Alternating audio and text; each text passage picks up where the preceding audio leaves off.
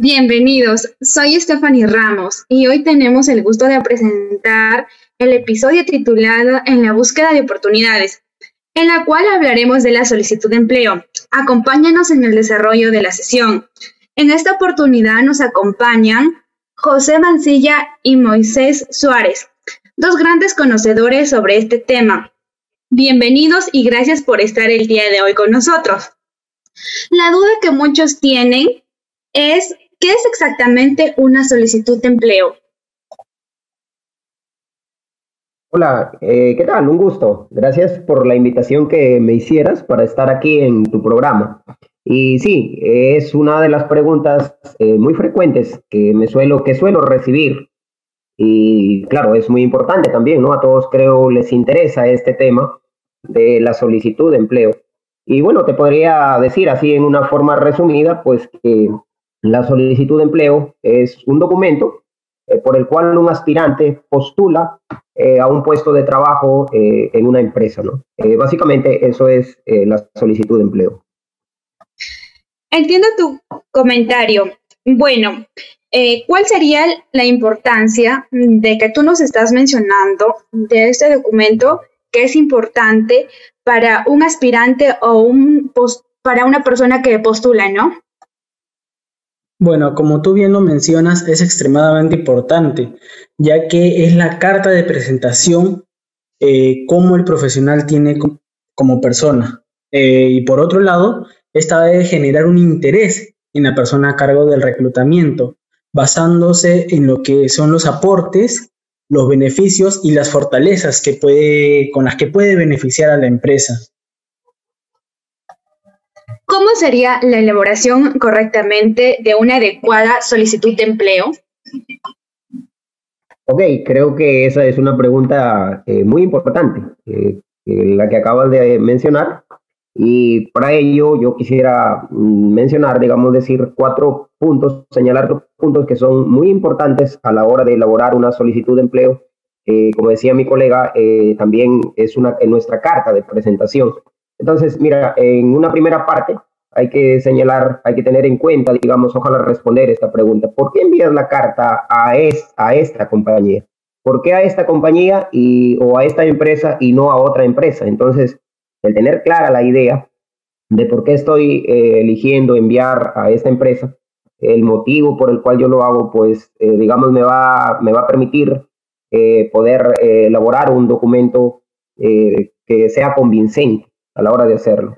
número dos, ¿por qué quieres trabajar en esta compañía? ¿Por qué quieres trabajar en esta compañía? ¿Por qué quiero trabajar en este sector específicamente? E, eso es muy importante que la persona que está elaborando la solicitud la tenga clara. Eh, digamos, que trates de demostrar eh, así, con, de manera corta, precisa, eh, que trates de convencer, digamos, a la empresa por qué serías tú la persona esencial en esa empresa, por qué se requeriría de ti. Si hay de repente muchas personas que están postulando a ese puesto de trabajo, ¿por qué la empresa tendría que elegirte precisamente a ti? Ojalá que dejes muy claro eso en la carta de presentación o en la solicitud que tú estás eh, presentando. Y como tercera parte, pues, eh, ¿cuál es tu objetivo inmediato? ¿no? Tener claro eso, ¿cuál es mi objetivo inmediato? Debes, ojalá, eh, dejar claro aquí algo así como la propuesta de que te hagan una entrevista, genera ese interés de que te hagan una entrevista inmediata o, que te den una llamada, o digamos que revisen pues tu currículum vital cuando se dé la oportunidad entre todos los currículos elijan, ojalá el tuyo, ¿no? Deja claro eso. Y como cuarto lugar, eh, que vendría a ser la conclusión, hay que ponerle interés a la conclusión. No es algo que a veces, bueno, como en la parte final ya, no, sino tómalo muy en cuenta. Eh, trata de procura que la conclusión sea una conclusión amena, amable, y deja claro, déjale claro al receptor que quedas, digamos, a la espera o quedas aguardando una respuesta positiva por parte de, por parte de la empresa. Por otro lado, un tema relacionado e importante a este es la selección de personal, en la cual se incluye bajo el paraguas de reclutamiento, pero es mucho más específico, ya que incluye detalles importantes como el poder seleccionar los currículums, eh, el descarte de perfiles, eh, dejar a un lado los más calificados para contactarlos nuevamente, eh, realizar llamadas a las personas seleccionadas, realizar exámenes y pruebas de habilidades para reducir el grupo de candidatos y, realizar entrevistas personalizadas a candidatos potenciales, ya que con esto podremos lograr un adecuado y eficaz selección de personal para beneficio de la empresa. Es cierto eh, lo que menciona mi colega, ¿no? Este eh, sigue un proceso determinado, digamos, con una serie de candidatos y que tengan los requisitos, las características eh, solicitadas ¿no? para el puesto eh, que está buscando la empresa. ¿Y cuáles son las condiciones para que el proceso sea efectivo? Bueno, eh, son tres características. la primera es poder delimitar claramente las características del puesto de trabajo.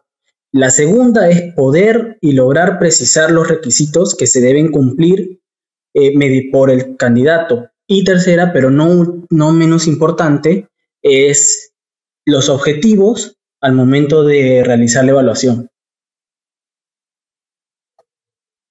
Muchas gracias por su participación y estar el día de hoy y tener la amabilidad de aclarar muchas dudas con respecto a este tema, que es muy importante tanto para nosotros y para el público que conozca eh, bueno, esto fue el grupo 6 con el capítulo de búsqueda de oportunidades, hablando de la solicitud de empleos para el curso de selección y evaluación de personas de la Universidad César Vallejo, a cargo del docente José Enrique Armas Barrantes.